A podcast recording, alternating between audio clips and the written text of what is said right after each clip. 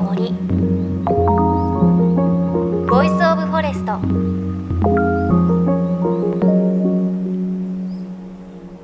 おはようございます。高橋真理恵です。今日はメッセージからご紹介します。ラジオネームそらちゃん19歳大学生男の子です。長らく森に関わってきたマリエさんにズバリ質問します。マリエさんにとって森とはどのような存在ですか？また森の中で何をすることが好きですか？僕は大学で過疎化が進んでいる農村地域の活性化に関する授業を受けています。この授業では自分たちで考えた企画を実際に行うことができるんですが僕は自然環境を生かした企画を立てたいと思っています今まで様々な森で様々な体験をされてきたマリエさんの貴重なご意見を伺えると幸いです。長文失礼いたしました。いや、丁寧なメールありがとうございます。あ、森とはどのような存在ですか？考えたことなかったですが、この番組でいろいろ森の取材をするようになって、めちゃくちゃ見るようになりました。なんか高速道路走ってる時も杉の森があるとああ間伐されてないなとかこんもりとした混色の森を見るとああここはいい森だなって見るようになったりとか街を歩いていてもアスファルトの間から生えてるちっちゃいねお花見るようになったりしてもう完全に私にとって森は癒しの存在になっているのとあとはね森取材していろんな人に会って森を守ってるんだけどそれをやってるのは実は海で働いてる方で海をきれいにするために森を整えている方とかね私たちってやっぱり森って距離が実は遠くにあっても近くにある存在なんだなとかすごくねなんか感じるようになったかもしれません。自然環境を生かした企画を立てたいと思ってるっていうことですが 私だったらなんか自然体験を例えばこうツリーングみたいな木の高いところにテントを張ったりとかハンモックを昼間張れたりとかあとは地元でお母さんたちの農村で採れた野菜を夜自分たちで料理するとかって実はあのその地域の方にとっては当たり前の体験のことが私たちにとっては非日常ですごく貴重なものだったりするのでそういう体験ができる場所があるとすごく外から人が来るのかなとか思います。私一押しサウナです。森の中でサウナができて川に飛び込めたりする場所があったりしても今はね、サウナブームなので人が来て自然の豊かさとか感じて帰ってくれたらいいななんてちょっと想像が膨らんじゃいました。なんかヒントになってたらいいなと思います。本当にメッセージありがとうございます。これからも聞いていただけたら嬉しいです。さあ命の森 Voice of Forest。今週も引き続きノンフィクション作家北尾トロさんのお話です。猟犬と猟師ってどんな関係なのか北尾トさんが長野県で数年間にわたり取材してきたエピソード。最後は生き物の命をいただく行為猟そのものについてのお話です。JFN38 局をネットしてお送りします。命の森 Voice of Forest。今日も最後までお付き合いください。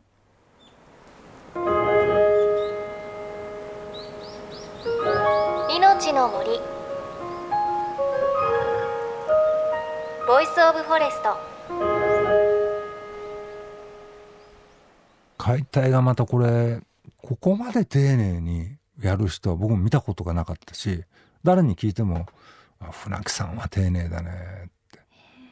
だって食べるの好きじゃないんですよ。あそうなんですか。うん。年取ったオス肉の硬いよまずいよとか言いながら何時間もやってるんですよ。それは一応全部無駄なく使い切るっていう信念というか、うん、漁師はそれをしなくちゃいけないっていうのがあるから川にせっかくのその脂肪イノシシの分厚い脂肪を残さないようにこうやるわけですけど、うん、その脂肪が硬いんですよ。あその年を取ってると。そうそうそうそう。でこれはね鎧って言うんだよつって。鎧を着てるみたいな硬いやつだから。これはね溶けないよって。はっつって。溶けないよ北さん後であげるから」とか 「いやいりいりませんよ」溶けないのに」って言われてでも持たされて実際溶けないんですけど、うんうん、とにかく丁寧に丁寧にやって部位をきれいにやってる中で犬も早くおやつ欲しいじゃないですか、うん、早く僕たちも食べたいみたいにちょっと吠えたりするんですよ。そうするとこうイノシシのなんていうの足首っていうのかな、はい、ひずめ。ひずめの部分、うん。ひずめの部分の骨をおやつあげといてっつってなんか4本渡されて僕あのほらおしゃぶりなんとかってあるじゃないですか、おやつでねそうそう。あ、ね、あんな感じの、ええ、お腹は膨らまないけどちょっと遊んでるみたいな感じの、はい、ガム代わりのやつかと思ったら、え、バリバリバリバリバリってすごい音で10分か15分ぐらいですほっと見たら何にもないです毛の一本もないです。全部食べちゃったひずめも食べちゃうってことですか？うん。あんなのもう全然バリバリ食べちゃうよっつってさはははみたいな。あそうですか。じゃあもう骨も犬が食べてくれるから残らないですね。つってそうだよつって。無駄はないよつって。ただ毛皮だけはなかなか劇薬を使わないとなめしたりできないので、はい、あの自分じゃまあやれないんだけど、うん、他はなもう本当に無駄にしないように。あれすごいですよね。でまた面白いんです見てると。やっぱり肉を例えばあばら骨とかね、うん、そこスペアリブですよね、はいはい、そこ一本一本こううまく外していくんですけどあこういうふうにやるのかっていう。親犬を目の前にした子犬みたいなもんであこうでも俺は鳥なんだけどとか思いながら何種類ものナイフを使い分けるんですけどその使い方とか見てると勉強になるんで、うんうん、ただ寒い。でもこう絶対にこうこっちから悔しいので休みましょうって言いたくないんですよ。船木さんだってきっと腰は痛くなる過ぎてますもんね、うん、こんくらべだとか思って頑張ってても一切根は上げないから。ちょすいません船木さん。ちょっと休憩入れさせてください。こっちが折れて、うん、負けました。そんな感じ。だからもうそういう狩猟に関することをやってる間は全部がまあエンタメというか船木さんにとっては楽しいことだから、うんうん寒さも気にしないしで僕は一切漁に参加せずにまあ獲物が取れますよね。全部漁師さんっていうのは均等分けなんですよ。へえ。売ってなくても。そう、うん、そうじゃないと売った人だけが得をするんだったら、はい、そんな追い立て役なんかバカバカしくてやってられない、うんうん、だから頭数で割るんですね。で僕も頭数に入れてくれてまあ犬もそうですけど。それでいっぱい肉持たされてカチンカチンの肉ね。鎧でしたもんね。鎧鎧をまとった肉を、うん、そうだとでっかいイノシシで肉だけでも多分30キロあったと思うんですけどそのうちの多分10キロぐらい持たされて これどうしたらいいんですか、うん、友達にあげればって誰も喜ばないじゃないですか。そう鎧なんて見た人あんま少ないと思うよっつってさ「いやだから喜ばないんですよ」市場に出回らないんですよそんな感じの会話で。でも召し上がりました？はい。ほんと溶けなかった。えどどうやって？焼いてあの本当塩コショウだけが一番美味しいと僕は思うんでイノシシは、うんうんうん、もちろんあの鍋にしたりとか、うん、あの豚汁の代わりにイノシシでやったりとかいろいろあるんですけどとにかくあの油が溶けないのに本当たまげました。でも若いと溶けるってことですよね？若いと本当にスーッと溶けますよ。へえ全然違う。それもう本当にお肉も美味しいし、うん、ね。あイノシシって美味しいんだなと思うけどだからやっぱりなんでジビエが、まあ、人気ありますけども、はい、あのこれから先普及させていくためにはやっぱり家畜じゃないから、うん、一頭一頭個体によって肉質も違えば差があって当たり前なんだってことをあの消費者の人たちに分かってもらわないと均等なものを求められても困っちゃうと、うん、取れる時期とかオスメスとか。じゃないからってそうですそうです。天然物だから、うんうん、それは多少の違いはありますよってことはやっぱ分かってくれてみんなそれは言うんですけど、まあ、それぐらいやっぱり違うんですよね。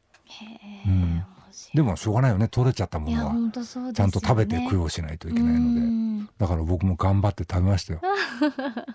家族誰も食べなかった。自分だけ。そんなもらったのに。10キロも来たのに。毎日毎日それ食べて。そうか。でもそこまでが量なのかもしれないです。お話聞いてるとね、うん、僕もほら自分で鳥を取ってカモとかを取った時に自分で解体するんですけど、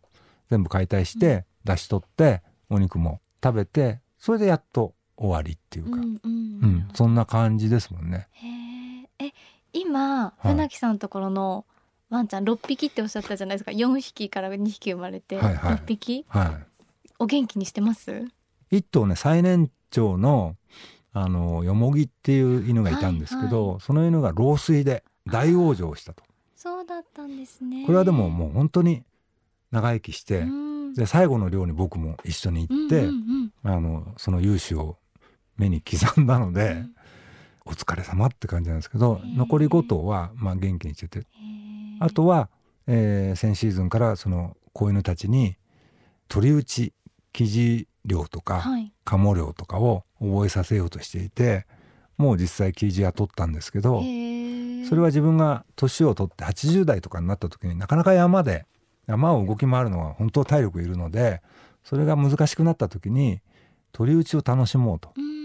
もともと鳥打ちから始まった人なんですよ。なので鳥打ちにまあ戻るというか、うん、そのために本来奇襲犬別に鳥打ちに向いてるとは言われてないのにいやきっとできるとか言って だから多分この夏は泳ぎをまず仕込むと思いますね。うん、川でカモを打ったりすると川には流れがあるじゃないですか。そうするとあ今いる場所にをめがけて泳いでいっても流されて全然違う場所行っちゃいますよね。それを読んで先読みしてそっかそうですよ、ね、ゴールデンレトリーバーとかはそれができるわけですよね。だからそれだけの知能はあるからただそれをやったことがない。なので一回体験させれば、多分できるっていうことで、うん、なんか本当にね電話口からもねもうウキウキしてね なんか生涯現役なんでしょうね。だから船木さんは一級建築士だし社長さんだし地元の名士でもあるんだけど多分船木さんがもしもねお葬式してお亡くなりになった時なんかはもうただの犬好き犬バカとして 送られていくんだなって僕わかる。見える。見える見える。でそれは本人にとっても幸せだし犬との深い関係を何十年もやってきた人として天国に行くんだろうなっていうねあの失礼な想像ですけど。すごいここまでお話聞いてきて最終的に船木さんの葬式の話までいやだってそんな自分がもしそういうふうに倒れて、うん、なんとかバカって言われてみたいじゃないですか。うん、で僕が見つめてきたその船木さんっていうのは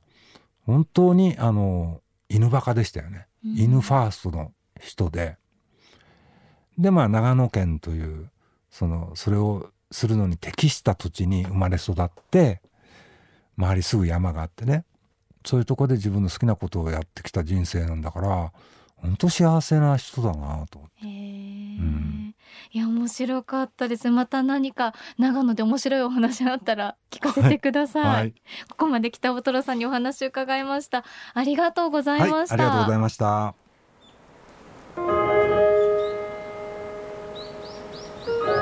命の森。 Voice of Forest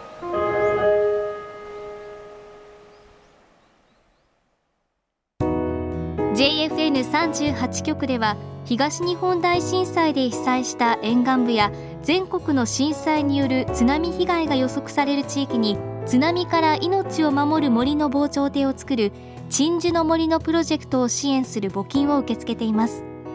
この命を守る森づくりに取り組んでいる AIG 損保は中小企業のリスクにフォーカスした損害保険のラインナップビジネスガードを法人会納税協会会員の皆様に提供しています。AIG 損保ではビジネスガード新規契約1件につき1本のどんぐりの苗木を植樹する命を守る森づくりを通じ被災地の復興全国の防災減災に取り組んでいます。命の森 Voice of Forest。ノンフィクション作家北尾トロさんがここ数年取材を続けている信州長野の猟犬と猟師をめぐるお話お届けしました。いやー船木さんすっごく魅力的ですよね。お話聞いているだけでも。あとは当たり前ですが漁って仕留めて終わりなんじゃなくてそこには本当に命を無駄なく最後までいただくっていうね信念があって特に船木さんのその仕事すごく丁寧だっていうお話ありましたがなんかそこにこう船木さんの漁師としての姿が見えるような気がするなっていう感じがしました。いや、でもやっぱり船木さんの漁、ね、一度ご一緒したいなって思うけど、きっとね、山ん中じゃついていけないんでしょうね。どんな風に船木さんが猟犬たちと一緒に漁をしているのか、ぜひ一度見てみたい、お会いしてみたいなってすごく感じました。そして北尾太郎さんの書かれてる本、犬と歩けばワンダフル、密着、猟犬漁師の春夏秋冬。こちらに、あの、本当に船木さんの詳しい漁の方法とか面白い話ね、たくさん書かれていますので、ぜひ気になる方チェックしてみてください。また番組では、あなたの身近な森についてメッセージお待ちしています。メッセージは番組ウェブサイトからお寄せください。命の森 Voice of Forest。お相手は高橋まりえでした。この番組は AIG 損保の協力でお送りしました。命の森の森ボイスオブフォレスト。